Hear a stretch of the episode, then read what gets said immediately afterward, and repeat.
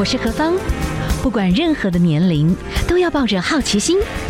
不要太在意别人的眼光，压力一定有，学着消化，变成力量。幸福有方，提供给您幸福的配方，成为一个更好的自己。I will be better, renewed day by day. 好，我们现在连线访问的是阳明交通大学的护理学院社区健康照护研究所的刘以梅教授。刘教授您好，您好，是好，来跟您请教一下哈。今天我们要谈的一个主题了，我觉得这个数字，哎呀，要看起来是很吓人。好了，至少我们先把前面的这个标题就讲了啊，就是这个万级肥为首，百病胖为先哈。所以您今天要告诉我们的。首先，肥胖症是一个全球性的议题。二零三五年，我们胖的人很多，可以跟我们分享一下你们的研究好不好？好，呃，基本上是这样，全世界四十亿人口里面，大概有四分之一是肥胖的，是。而台湾呢，大概两个男人一个胖子，三个女人一个胖子，四个小孩一个胖子。好，所以其实呃，台湾呢的成人肥胖。算是蛮严重的，哈，等一下，三个女人就一个是胖的，对，这比例还两个男的，对，哇，两个大人男生，对，哇哦，四个小孩，那我也觉得也很严重，从小就胖，那将来就受不了啦，对不对哈？呃，可是其实台湾哈的儿童肥胖控制，在全世界来说是有名的好。因为呢，其实教育部呃跟我呢花了十一年，把我们台湾的儿童肥胖呢从亚洲第一胖变成了第四、第五胖。那因为我们从国小呃这个国中还有幼儿园，我们都进行了非常缜密的这个呃呃这个全方位的这儿童肥胖的控制计划，所以其实儿童目前是呃表现非常的优异。是。那呃，我们在消基会的这一次的哈，特别谈到这个肥胖的一个研究议题里面哈，哇哦，二零三五年这是全世界的成人肥胖率超过百分之六十啊，这个是，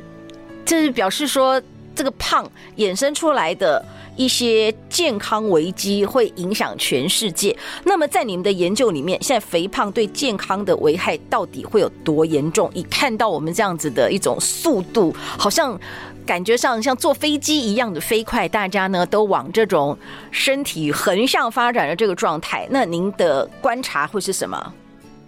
是的，从一九七五年到现在，我们的肥胖比例已经增加了三成。而其中，如果我们用台湾十大死因来看的话，其中有八项是跟肥胖有关的。比如说，第一名的恶性肿瘤，哈，它大肠癌、乳癌、子宫内膜癌都跟肥胖有关。然后接下来的心脏疾病、脑血管疾病、糖尿病。慢性的下呼吸道疾病、慢性的肝病、肝硬化、啊高血压以及慢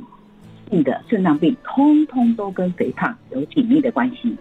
所以您刚刚讲到慢性肾脏病，现在有可能也是因为胖、糖尿病，然后也让肾脏坏掉，这个也是其中的一个原因了。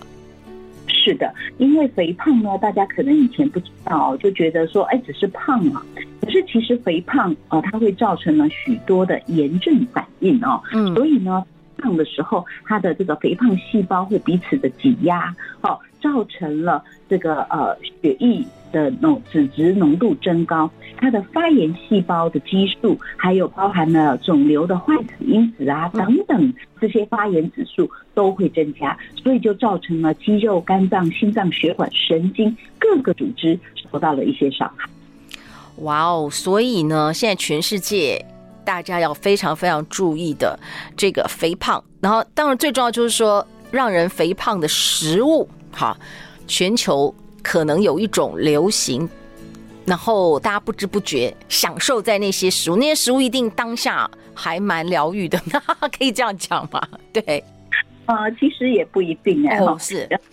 对我们其实呃。现在的很多人吃的不是食物，刚主持人讲的是食物，是呃，其实我们现在吃的是食品，而不是原态裸食。如果我们吃的是原态裸食，呃，其实并不会呃让我们那么的肥胖。嗯，可是我们在吃的食物里面太精致，而且有非常多并不是身体认识的东西。我举两个例子，嗯，比如说不少的主持人吃太阳饼的时候会选择素食可食呢，还是不选素食可食的？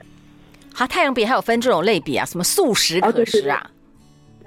所以素食可食就是说它不是不加猪油的，它用别种油就对了，啊、是这个意思吗？是是是，对我我们我们以前我们这一代可能都被教的说，哦、哎呀，那你就不要吃猪油啊，不要吃牛油啊。可是其实猪油跟牛油我们已经用了几万年了，我们人是认识它的。可是如果是素食可食，它又要做到油酥这种酥饼的状态的话，嗯、它加了非常多的反式脂肪。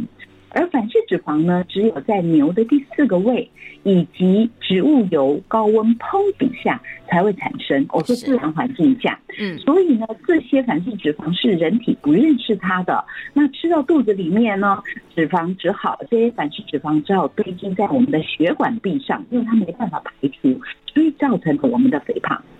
是，也就是说，说实在的啦，哦，呃，你说，呃，所谓的猪油的话，如果哈，你可以多吃一些蔬菜水果。我们古代人啦，好，就这些油比起来的话，跟反式脂肪油来讲的话，相较之下，反式脂肪油反而是现在二十一世纪算是很毒的油，可以这样讲吗？或者是氢化油？嗯，就就说至少就是呃，人体比较不认识它，还没有。呃，培养出很好的方法，把它快速的呃裂解，然后分解，然后排除这样子。嗯，好，我们今天连线电话连线访问的啊，是我们的刘颖梅教授。刘教授，我可以请教一下啊，在您的这个研究里面，肥胖症也会增加传染性疾病的罹患机会跟严重度，包含你看我们这几年的 COVID-19，你的有可能这样说，如果你又有胖的这个元素，你会。万一感染到，有机会可能会变得更严重。我这样讲逻辑是还算可以的吗？是的，呃，其实大家可能比较不清楚的就是说，呃，一样有些人你说天选之人啊，有些人就是碰到了新冠病毒也不发病，也不重症哈。那有些人碰到了以后就很容易感染，然后又容易重症，其实是因为。新冠病毒要进入到人体，是必须透过黏膜有一个有一个这个呃钥匙洞，那个钥匙洞呢叫做 ACE2 的一个受体。哈，那反正不用管，你就知道说它有一个那个钥匙孔，你才能够打开进入到细胞。而我们的冠状病毒的这个冠就是钥匙。那肥胖的人呢，这种 ACE2 的受体就比较多。嗯，所以的意思就是说，病毒它就比较容易进入到肺部，进入到肾脏，进入到呃这个呃心脏跟这个肠胃道，而诱发了很严重的这个免疫的发炎反应，所以它就比较容易得病。也比较容易变成中重症或者死亡。是，但是我觉得就现在以减重的这个角度啊，我觉得到一定的这个年龄，说实在的，荷尔蒙也在变，也没有那么容易减。然后再加上，如果说好，我们呃不小心减错方式，有可能让你的肌肉量会更少。其实就说减重这件事情，它也要有一个正确的方式。针对稍微熟龄一点的朋友，然后新陈代谢又开始变慢，你有什么建议吗？呃，是的，其实我们女人四十岁以后哈，我们的肌肉量每年就大幅的下降，嗯，然后新陈代谢率也呃就是逐呃逐渐下降。如果一个四十岁以后的女人，她呃吃一样多，动一样多，原则上每年会胖零点五公斤，那换言之，十年就会胖五公斤。嗯。所以就是说，我们一定要从运动跟饮食来调整。那如果我们只是用节节食来减重的话，我们的新陈代谢率会更低。刚才我们胖，自然胖就是新陈代谢率造成的嘛。对。那你又靠节食的话，你的新陈代谢率就更低了。好，所以呢，第一件事情，所有的减肥者都必须要去调控我们的新陈代谢率，而其中很重要的一个部分。是一定要做运动，是，所以就运动这件事情，呃，有很多种说法啦，但就运动有一个部分呢，可能是增加它的新陈代谢率。你觉得是真正的核心原因在这里？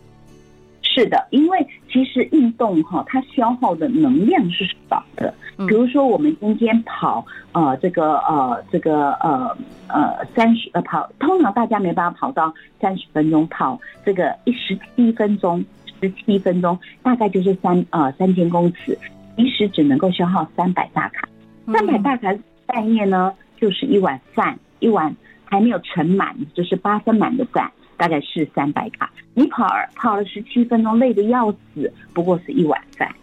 好，所以你要靠运动来减少热量，它的效果是不好的。嗯，但是它却可以全面的提升你的新陈代谢量。你比如说，你原先的新陈代谢只有零点九，可是呢，你却呃这个两天有都做一次有氧运动，你的新陈代谢量就变成一。那这个一呢是。这 个零点九跟一毫所所差不多，但它是二十四小时的效应，所以呢，呃，对，四十八小时的效应，也就是说，你好好的运动二十分钟，你可以让新陈代谢提升四十八小时。哦，所以这个的全面的新陈代谢才是运动的真正的真谛所在。嗯哼哼，所以我们现在告诉大家的，特别是我们现在台湾熟龄的朋友很多啦，我们要动，但是主要的原因是我们的新陈代谢一定要变得比较好。那在饮食的这个部分，现在应该就不能再用期待节食，特别是熟龄的朋友，你只会让你的代谢越来越差，而是说要吃正确的食物，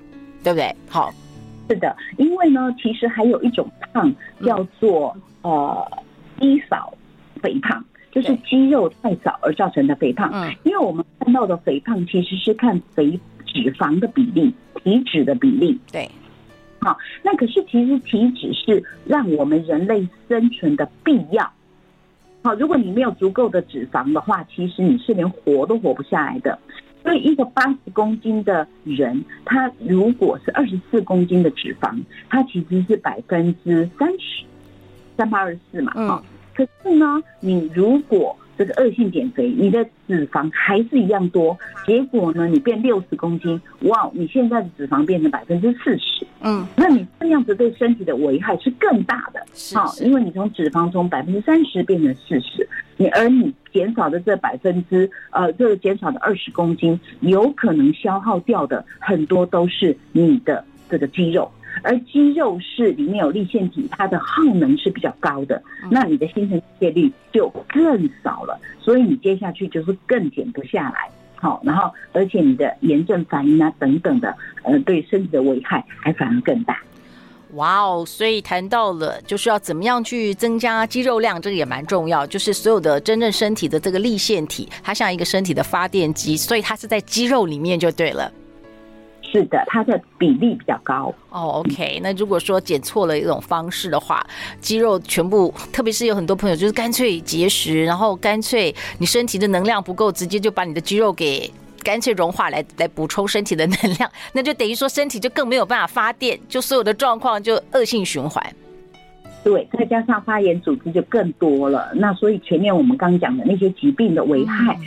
这些共病因子。根本就没有减下来，反而是增加。是，只有一个膝盖啦，哈，你可能膝盖的压力因为减少了这个总体重有帮助以外，其实呃。整体的死亡率啊等等，其实是没有帮助的。哇哦，好，我们等下休息一下了哈。待会儿呢，我们继续的请教一下哈，我们的刘颖梅教授来聊一聊。现在哦，其实您会有一个建议啊。当然，我们现在有高科技的很多的仪器，我们有一些方式也可以提前。提醒我们一下现在身体的实际的状态，然后我们再跟家庭医生来做一些连接哈。好，我们休息一下哦，待会儿呢再继续请教一下我们的教授哈，请我们的教授来跟我们分享一下。就现阶段，我们在社区健康照护这个概念，我们要怎么样自己多了解这个部分，然后多运用资源，也让自己呢提前一直不断的用科学的方式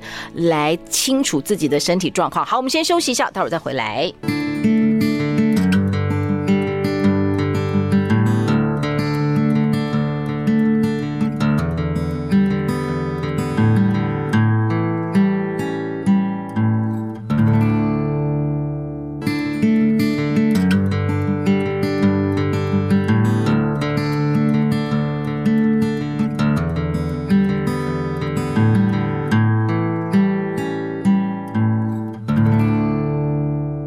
所收听的节目 FM 一零二点五幸福广播电台，幸福有方，我是幸福 DJ 何芳。好，我们今天跟大家来谈到的这个主题哈，因为全世界现在也都少子化呀，对不对？可是全世界的成年肥胖哈，二零三五年哎，我们要超过百分之六十，会有很多种疾病哈，而且都是慢性疾病哎，我们要赶快找到资源，用正确的方式让自己的身体要维持在一个好的体重控管，身体才会减少发炎。好，我们继续哈，请教到的连线访问的是刘颖梅教授，是我们的阳明交通大学的护理学院社区健康照护研究所。刘教授可以请教一下，您比较推荐到的一种概念哈，就是我们要开始积极的跟家庭医生针对肥胖症来做一些很好的一些沟通。这个部分，你跟我们推荐的这个观念是什么呢？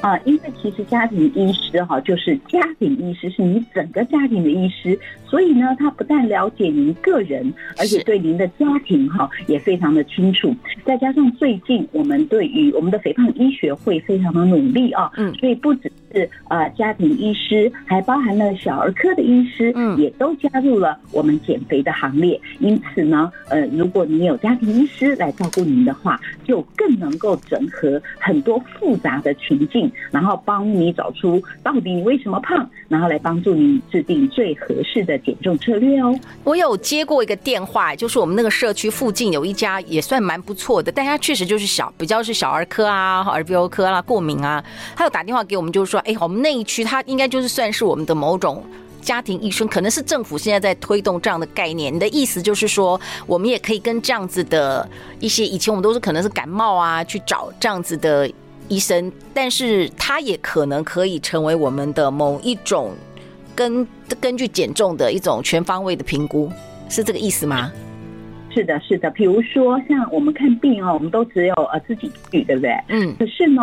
嗯，或许呃，这个我们要去找家庭医师来做减重的时候，哎呀，你家的厨娘啊，或者这个。呃，除霸哈，就赌在这一位，如果不去的话，你怎么样去讲这些事情都是没有用的。我举个例子来说，啊，比如说这个有一个有一位有一位先生啊，他就他就呃得了糖尿病嘛，哦，对，然后呢，我就我就问他，呃，他就说那个那个呃他的糖尿病医生啊，告诉他说，呀，那个最爱吃的就是那个控吧，控肉啊，嗯，绝对不能再吃了，你再吃你就没命了。啊，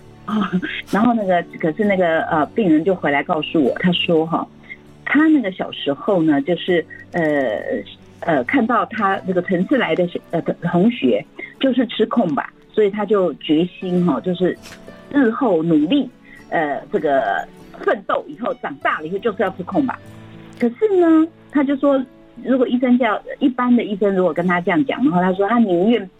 病死，他也不要饿死啊，所以。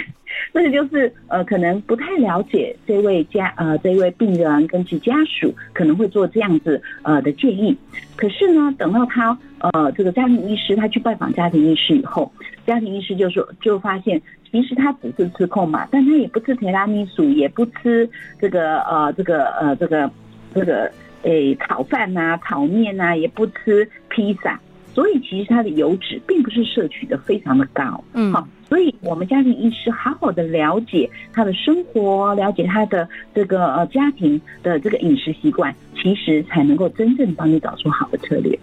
是，所以呢，今天好，我们谈到的就是怎么样跟我们社区周边的家庭医生，现在的家庭医生，根据我们的教授。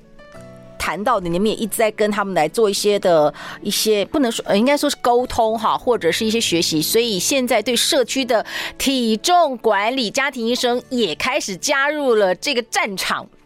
可以这样讲。是的，哦，OK，所以大家就可以知道，我可以跟家庭医生做更多沟通，他可以比较了解我的生活，这个家庭的生活文化，那会比较给正确的一些建议哈。好，刚才还有我们有讲到哈，就是说我们的教授你讲到现在啊，有很多生物医学技术的发达，所以我们也可以利用非常有效的方式来减重，而且听起来大家都还蛮开心的，就不要这么累。我们现在这个年龄又不能不吃，对不对？好，一定要吃。可是新陈代谢确实真的又变得比以前慢哈。好，那你说高科技的这一些相关的发展。智慧科技可以跟我们分享一下您所了解到的吗？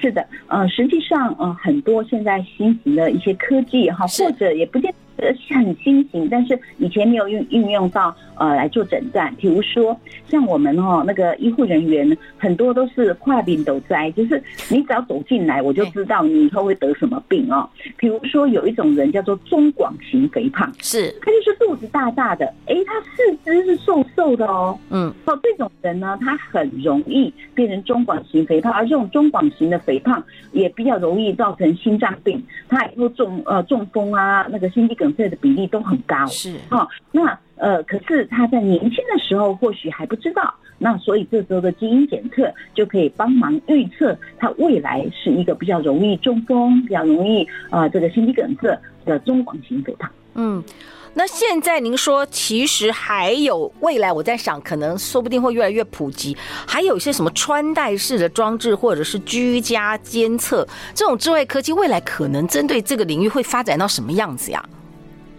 是的，就比如说像呃，各位大概都有带穿戴式装置，呃，这个手表嘛，哈，对，然后或者你带着你的手机，它这个里面呢，其实就有三 D 的这个呃，能够三 D 立体定位，以及知道您的 X 轴、Y 轴、Z 轴，嗯，好，你的位能的改变，那位能的改变呢，它就可以换算成动能的改变，就可以换算成呢，你一天已经消耗了多少热量，嗯，好，所以其实呃这些。数据都是可以被换算或者呃去萃取的，只是不晓得各家的这个呃呃手表它有没有提供这样的资讯，能够让你来做这样的判断。所以这个时候呢，家庭医师好，他就可以呃截取你这样的资料，然后来帮你做判断，然后让你真正了解这些呃数值的意涵。是，所以现在的很多那种穿戴式的装置，除了知道说啊你的心跳啦，然后你的运动，你跑步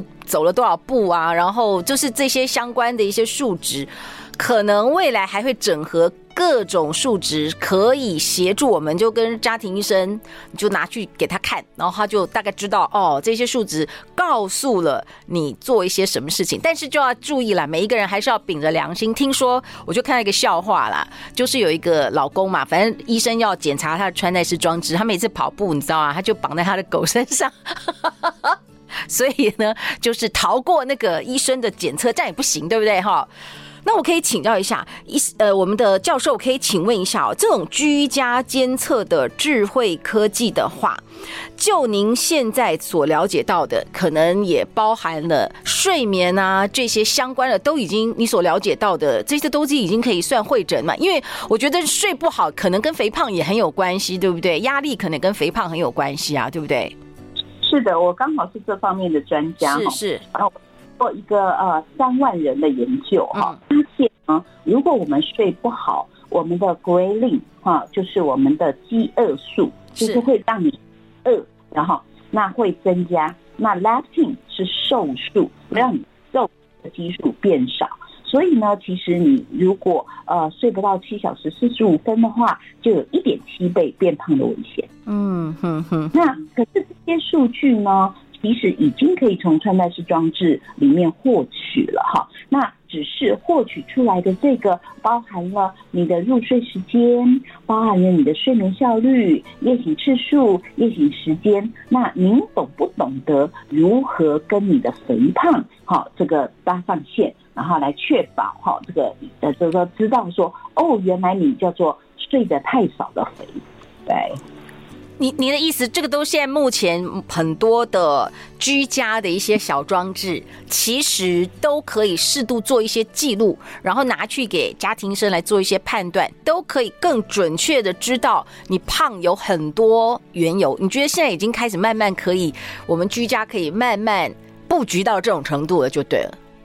是的，那比如说我举另外一个例子，嗯啊、呃，大家很多都睡懒觉嘛，哈，早上不晚上不睡觉，白天不起床，哇，这个也是变胖的危险，好的高危险因子。为什么呢？因为呢，我们早上起床一定要吃早餐，伸展一下，晒太阳。这样子呢，我们才会生物钟，我们的生理时钟呢归零，他才知道说，哦，这就是一天的开始。你如果没有做这个动作的话，你的血清素它不会拉得非常的高，嗯，那十四到十六小时以后，它就没有办法像瀑布一样转换成你的褪黑激素，所以呢，你就睡不好。而刚才我讲过，睡不好是我们肥胖的非常重要的原因。所以呢，现在该问的是说。哇，睡不好会胖，那怎么样让我睡得好呢？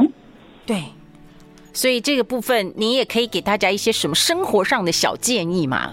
哎，刚才我已经说了，早晨起床要做三件事，在窗边吃早餐，并且做伸展运动。如果明年这个事情也没有办法做的话，那我建议您哈去找一个叫做节律灯、节律追日灯，也就是说它会日出而作。日落西，天亮亮，它就慢慢的把色温抬高，把照度抬高，然后到了黄昏的时候，它就慢慢变黄光，照度也降低，哈，那白天就会让你清醒，精神好，然后呢专注力好，好，所以我们就叫聪明灯。然后到了黄昏呢，你就会慢慢的想入睡，这个灯呢不会造成光害，造成你呢这个醒觉中枢不断的受到刺激，而让你这个。想睡觉了，可是你的脑袋瓜却一直好像很清醒，你怎么样数羊都睡不着，而造成了你这样的肥胖。像这样子，大家或许不知道，原来肥胖，原来光照不足，哈，也是呃光照的不对，不见得是不足哦，